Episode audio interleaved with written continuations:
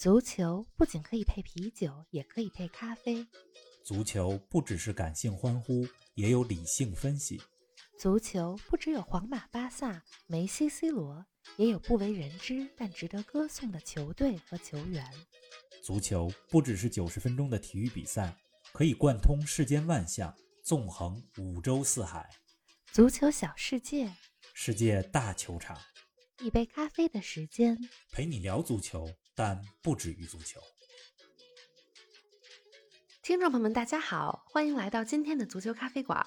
上期节目，冯老师特意说了英超即将上演焦点大战，卫冕冠军利物浦迎战本赛季领头羊曼城。就在几个小时前，这场比赛刚刚结束，曼城客场四比一大胜利物浦。因此，我们今天临时加了一期节目，专门来说说这场比赛。王老师你好啊，林子豪，听众朋友们大家好。比赛结束了几个小时。我这内心啊依然很澎湃。那肯定是这场比赛之后，基本上确定了两个事儿。第一呢，曼城已经势不可挡了啊。他们这个赛季获得英超联赛的冠军，我觉得已经没有太大悬念了。没跑。总之，我不太相信奇迹还有可能发生。我曾经总是相信很多的奇迹，但是这个赛季，我觉得曼城应该是英超联赛的冠军了，已成定另外一个事儿呢，就是利物浦这场比赛输了以后，已经主场三连败了。分别输给了伯恩利、布莱顿和今天的曼城。利物浦今天输球以后，我觉得已经没有了冲冠的希望。就在这场比赛开始之前，还没打的时候，嗯，克洛普和曼城的队员在接受采访的时候就说到了，说我们现在已经不在冲冠的序列当中了。那这场比赛完了之后，我觉得对利物浦来讲，把进欧冠，就是英超进前四，打下赛季欧冠定为目标更为现实。哎，这场比赛呢，看来真是非常关键啊！因为比赛进行的时候正好是北京时间的凌晨，你来给我们说说这场比赛的过程吧。好啊，进入这场比赛之前，呃，其实刚才咱们讲到了，已经不是榜首大战，因为曼城是第一，利物浦是第四。嗯，曼城领先利物浦七分，而且少赛一场。嗯，如果少赛的这场比赛赢了，就相当于这场比赛之前曼城领先利物浦十分。嗯，在曼城和利物浦中间还隔着第二和第三名，曼联和莱斯特城队。这场比赛双方都排出了最强的阵容，曼城呢排的是四三三，他们这个阵型有点意思，你可以说是四三三，你也可以说是四六零，因为瓜迪奥拉特别擅长排无锋战术，就是没有前锋，没有正印的中锋，他们三个前锋斯特林、马赫雷斯和福登三个人都不是传统意义上的中锋。嗯，利物浦这边排出的也是最强阵容，上期节目咱们讲到了利物浦的中后卫因为伤病问题。所以没人可打，打后腰的法比尼奥和亨德森这两个人撤到后防线上打中后卫，这也是他们能够排出来的最强的组合了。但是这俩人回来以后，对于中场的防守硬度就有很大的影响。他们这场比赛排出的三个中场是维纳尔杜姆、提亚戈和小将科蒂斯·琼斯，三个人都不是完全的防守型中场。那这场比赛的上半场比分是零比零。上半场最精彩的时刻呢，就是曼城队获得了一个点球的机会。哎呦，然后呢？点球谁来主罚呢？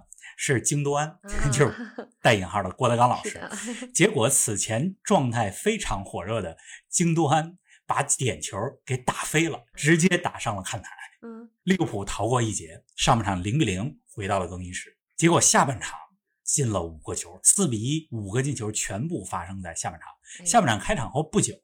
郭德纲老师就京多安首开纪录，那个球是来自于曼城突破后打门的一个补射。阿里森其实已经表现的非常棒，把球扑了出来。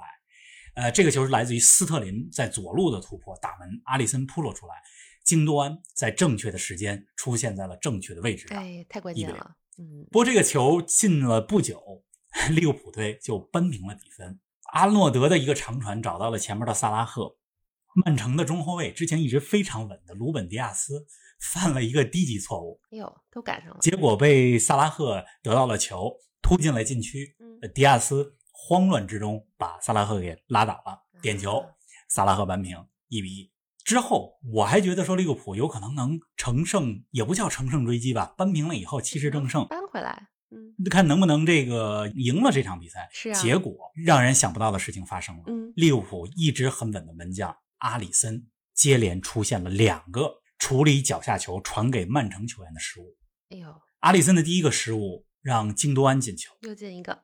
京多安同学梅开二度。阿里森的第二个失误，斯特林进球，比分就变成了三比一。那在比赛快结束的时候，曼城队的二十岁的英格兰本土的青年才俊福登打入了这场比赛曼城的第四个进球，四比一。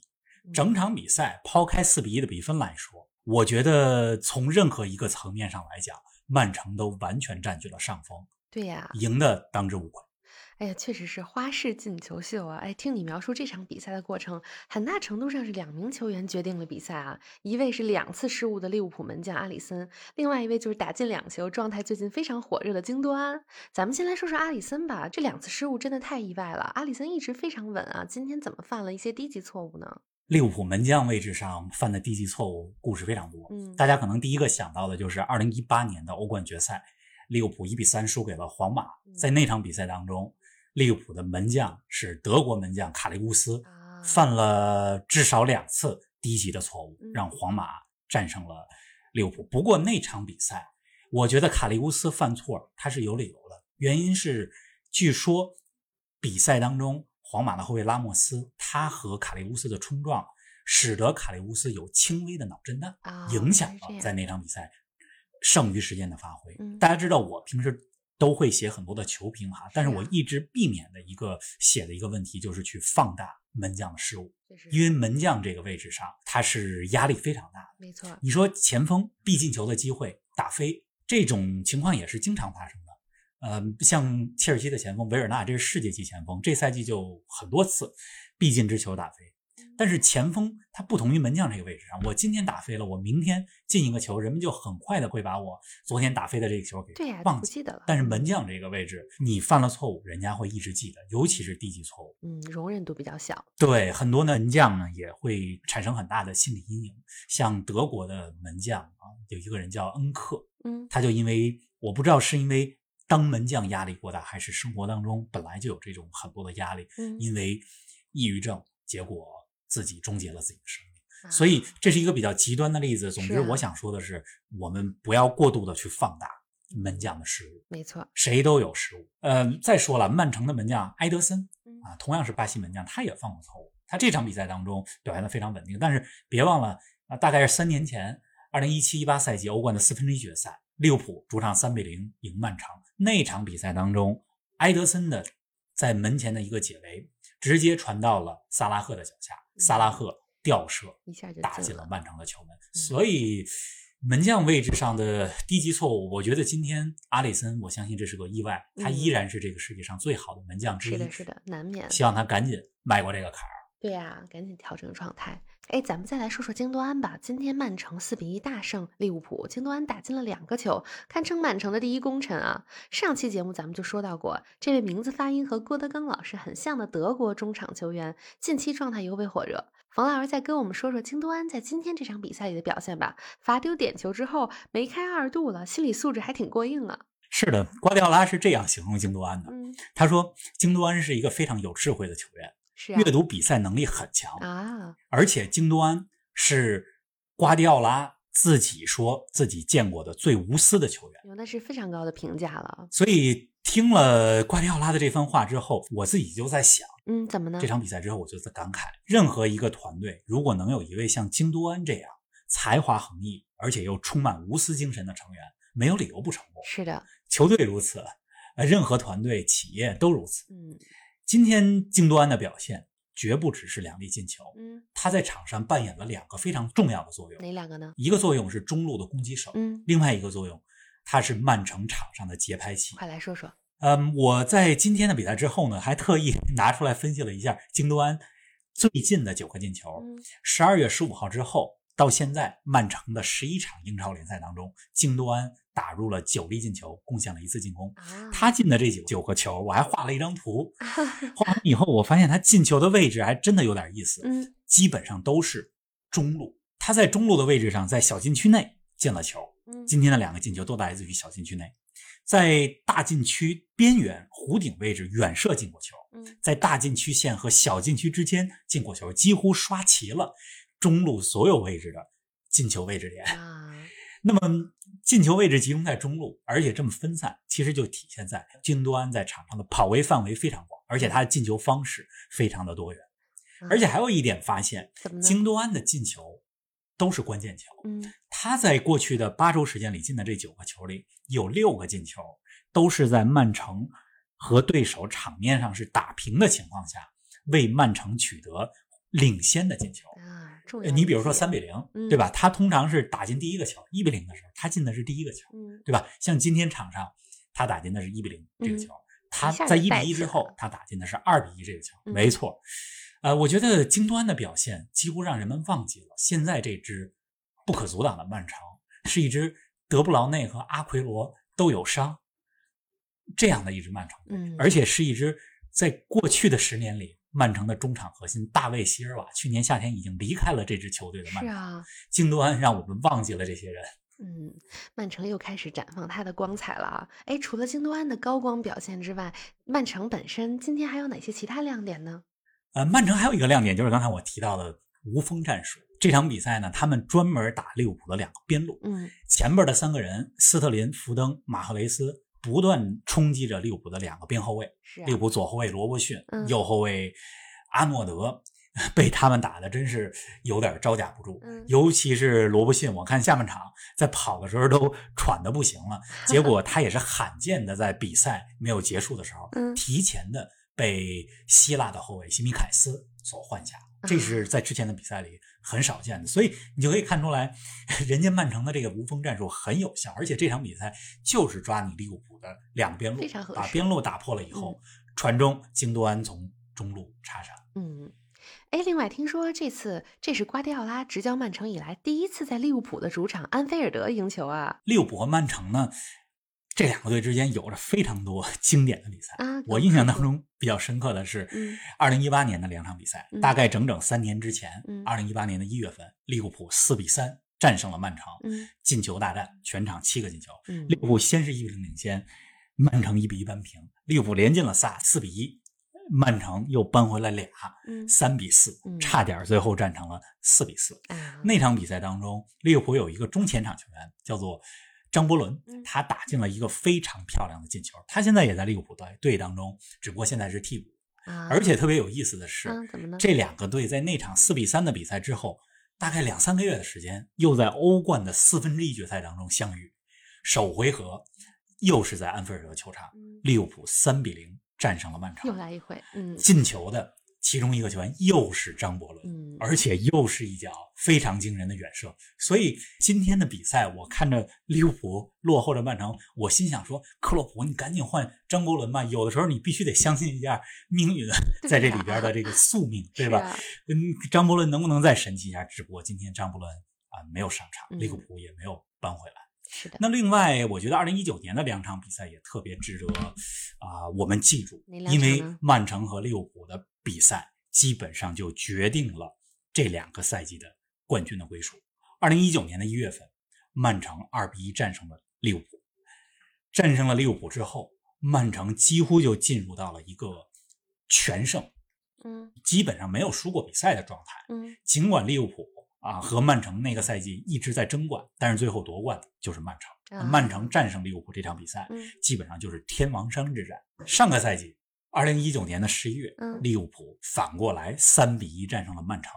那这个赛季笑到最后夺冠的就是利物浦。所以这几个赛季基本上是这两个球队直接的交锋当中，谁占据上风，很有可能谁就是冠军。是啊，所以还有一个看点就是瓜迪奥拉和克洛普这两个世界名帅之间的较量。呃，从德国两个人分别执教拜仁和多特蒙德的时候就开始了，一直。持续到了二零一五年左右，两个人都来到了英格兰，一个是曼城，一个是利物浦，而且还在继续这两个人之间的较量。未来几年，大家继续关注。对呀，哎，咱们再来赶紧说说利物浦吧。利物浦进入一月以后，状态有点低迷，到了一月底，好不容易连赢了两场，战胜了热刺和西汉姆联，大家都觉得他们状态回来了。结果刚刚过去这一周，连续输给布莱顿和曼城，利物浦究竟怎么了呢？主要是伤病吧，尤其是中后卫位置上的伤病，再加上前场若塔的伤病，嗯，这个对利物浦的影响太大了。但是不能找主观原因，伤病只是其中一方面，赛程紧。有伤病，哪个队都有。人家曼城今天德布劳内还没打呢，对吧？咱们上一期也分析了，你当时也说了一个理由，就是夺冠之后它会产生连锁反应，对于冠军的饥渴程度、球队的紧张程度就不如英超夺冠之前了，也有这方面的原因。嗯，我觉得现在是克洛普执教利物浦以来最困难的时期了。嗯，他们主场三连败，这是一九六零年代以来的第一次啊。嗯，呃，但是好消息是什么呢？接下来一周。是他们难得的调整期，未来一周到下周六基本上都没有比赛，就是北京时间的这周六都没有比赛。